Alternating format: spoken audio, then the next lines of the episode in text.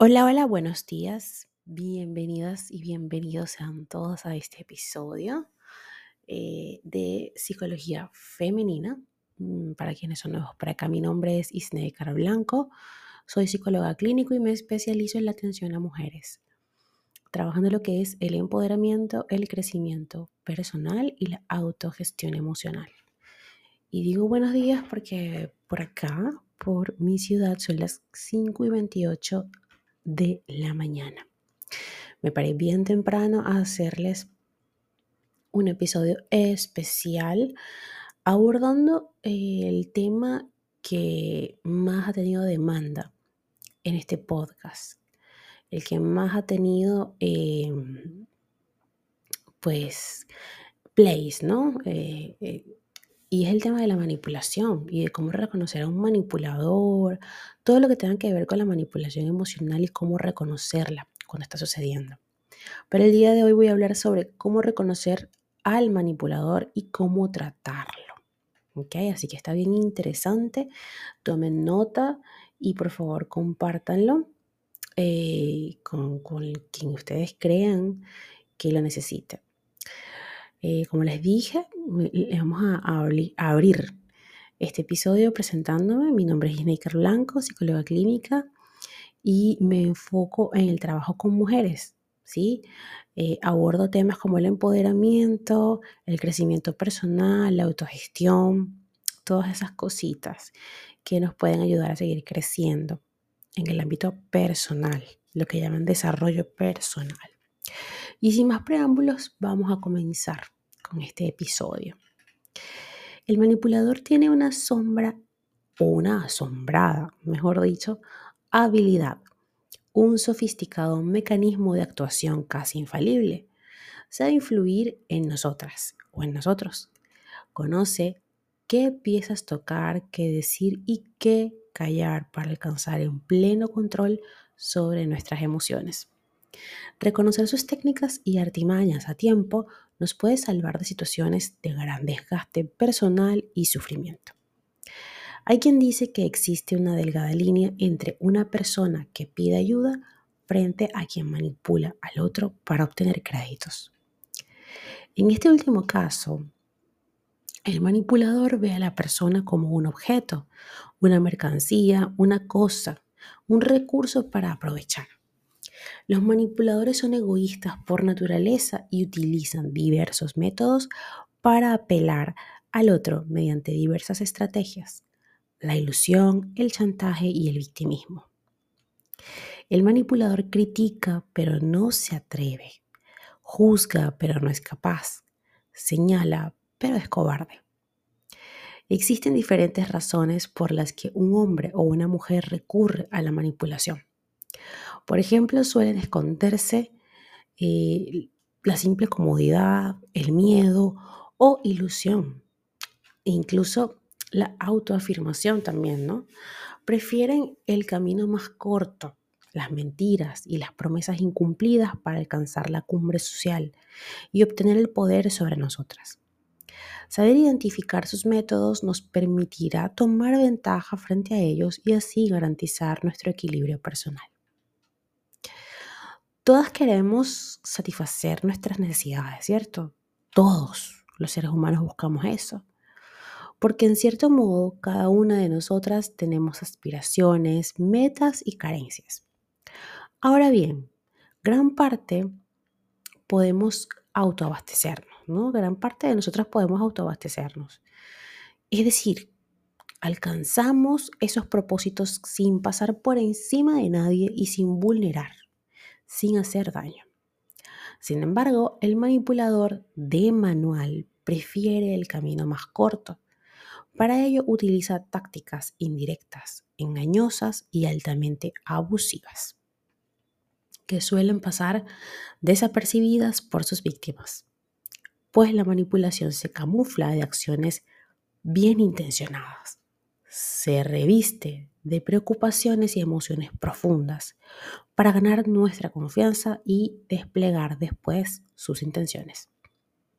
Es más, es probable que en este momento tengamos a nuestro lado a un manipulador. alguien que nos intimida educadamente, que busca sacar algo de nosotras camuflado de mejor amigo, de excelente compañero de trabajo o incluso de admirable pareja. Veamos, por tanto, de qué artimaña se sirve este tipo de personalidad.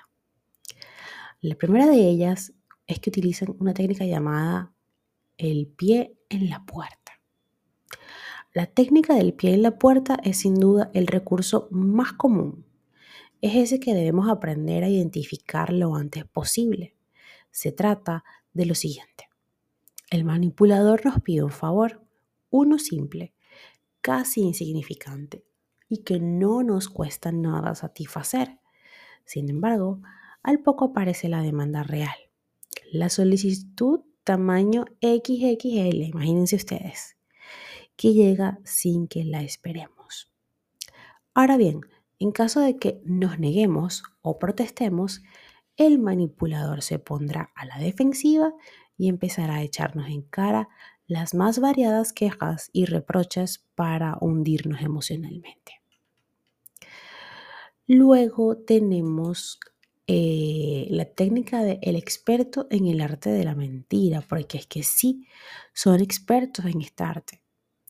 Tienen una gran capacidad para mentir, de hecho, son expertos en ello.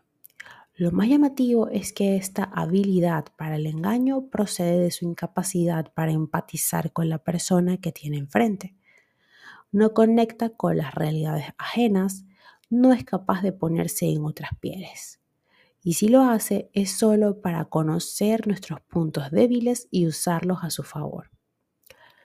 Es un gran profesional en el arte de torcer la realidad a su antojo para llevarla justo al sitio ideal donde su persona puede quedar mejor parada. Otra técnica que utilizan mucho es la falsa preocupación. Dentro de estas estrategias más clásicas, la manipulación emocional o de la manipulación emocional, está la falsa preocupación. Y es que el manipulador no dudará en mostrarse atento, cortés y delicadamente amable. Además de esos agasajos, es común que aplique esa preocupación constante por nosotras, por saber cómo estamos, qué nos preocupa, cómo nos hemos levantado o qué puede hacer por ayudarnos. Debemos ir con mucha precaución con estas dinámicas, porque con ello consiguen varias cosas. La primera es que conectemos emocionalmente con ellos. La segunda, tener puntos a su favor para luego reprocharnos lo poco que hacemos por su persona cuando ellos, en contrario, han hecho tanto por nosotras. Luego tenemos la técnica del halago, el refuerzo positivo del manipulador. Esta se trata de una de las habilidades del manipulador más interesantes. Lo sabe hacer muy bien. Siempre sabrá qué palabra dejar caer, qué frase utilizar o qué comentario hacer sobre ti en público para hacerte sentir especial y ganarse tu confianza.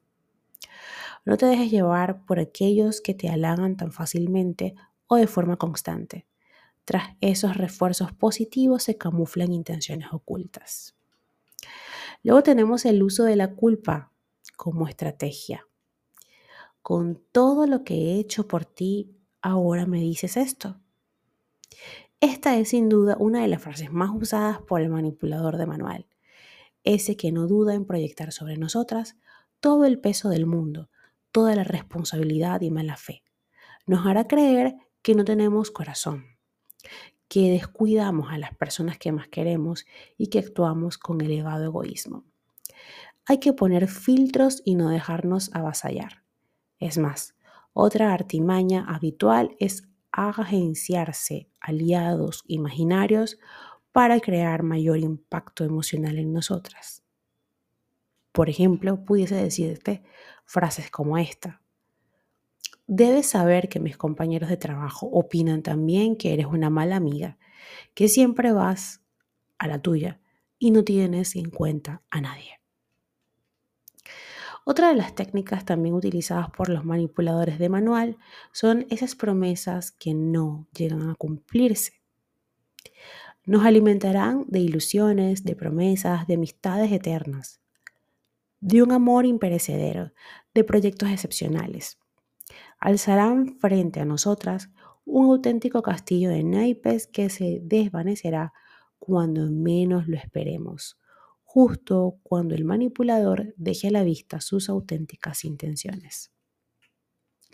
Otra de las técnicas que ya la nombré, pero no la desarrollé, es la de la victimización.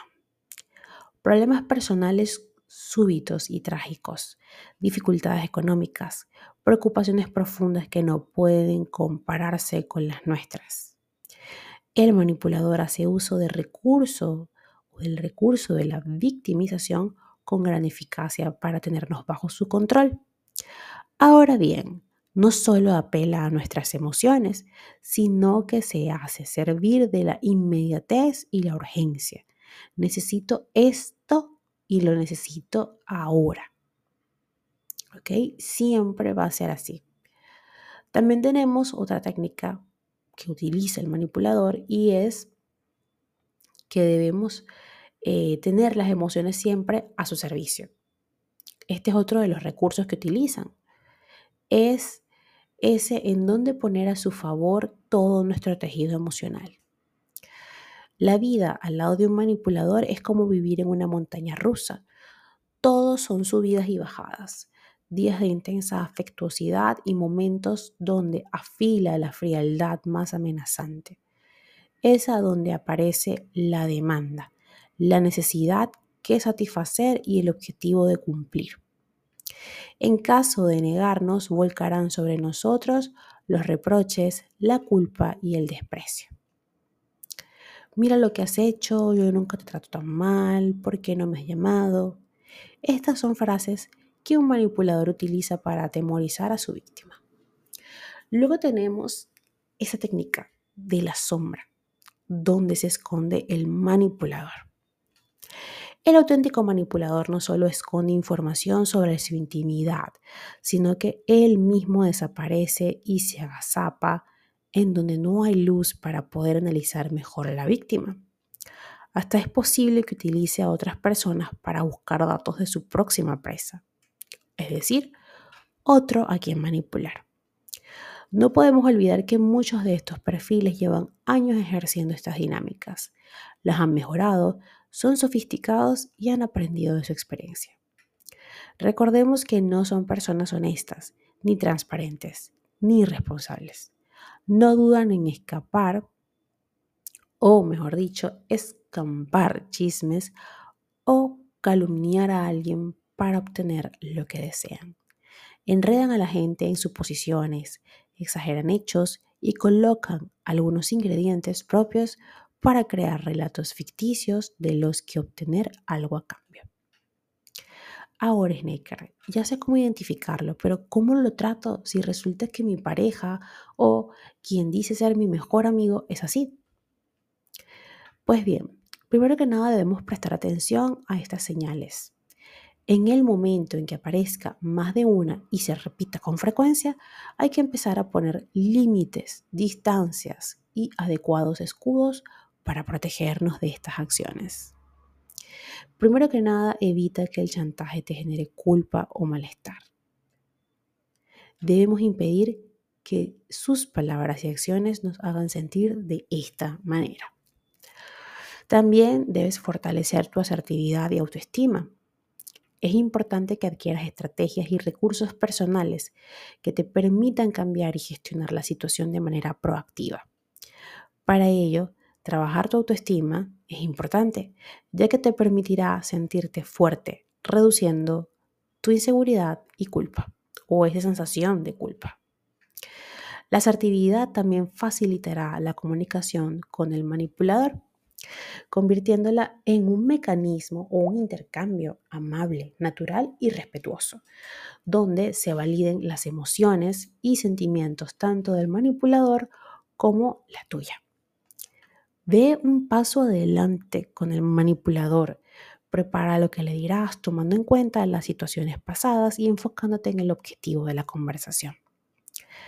Tienes que marcar límites, retira la atención porque quiere la atención tuya y hazte respetar.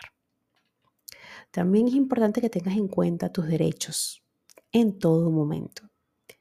Tienes derecho a ser tratada con respeto, a rechazar peticiones sin sentirte culpable, a expresar tus sentimientos y a cambiar de opinión. Tienes derecho a decir qué hacer con tu cuerpo, tiempo y propiedad, a cometer errores y responsabilizarte de ellos. Tienes derecho a que tus necesidades sean importantes como la de los demás y hacer lo que quieres siempre y cuando no vulneres los derechos de los demás.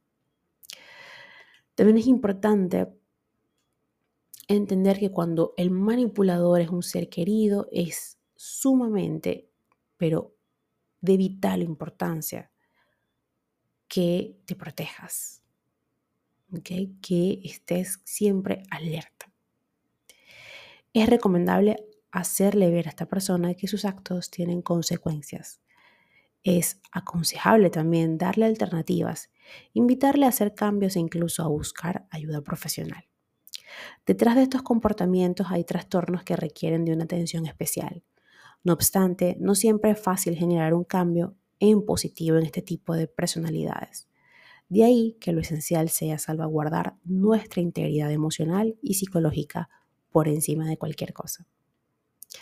Hasta acá este episodio, espero que lo hayas disfrutado y si ha sido así, por favor, déjamelo saber a través de mis redes sociales, en Instagram, Twitter, Clubhouse, Twitch y Threads como Psiqueplenitud 11, en Patreon como Psiqueplenitud, eh, TikTok como Psicóloga Snaker Blanco y mi canal de YouTube como Psicología Femenina.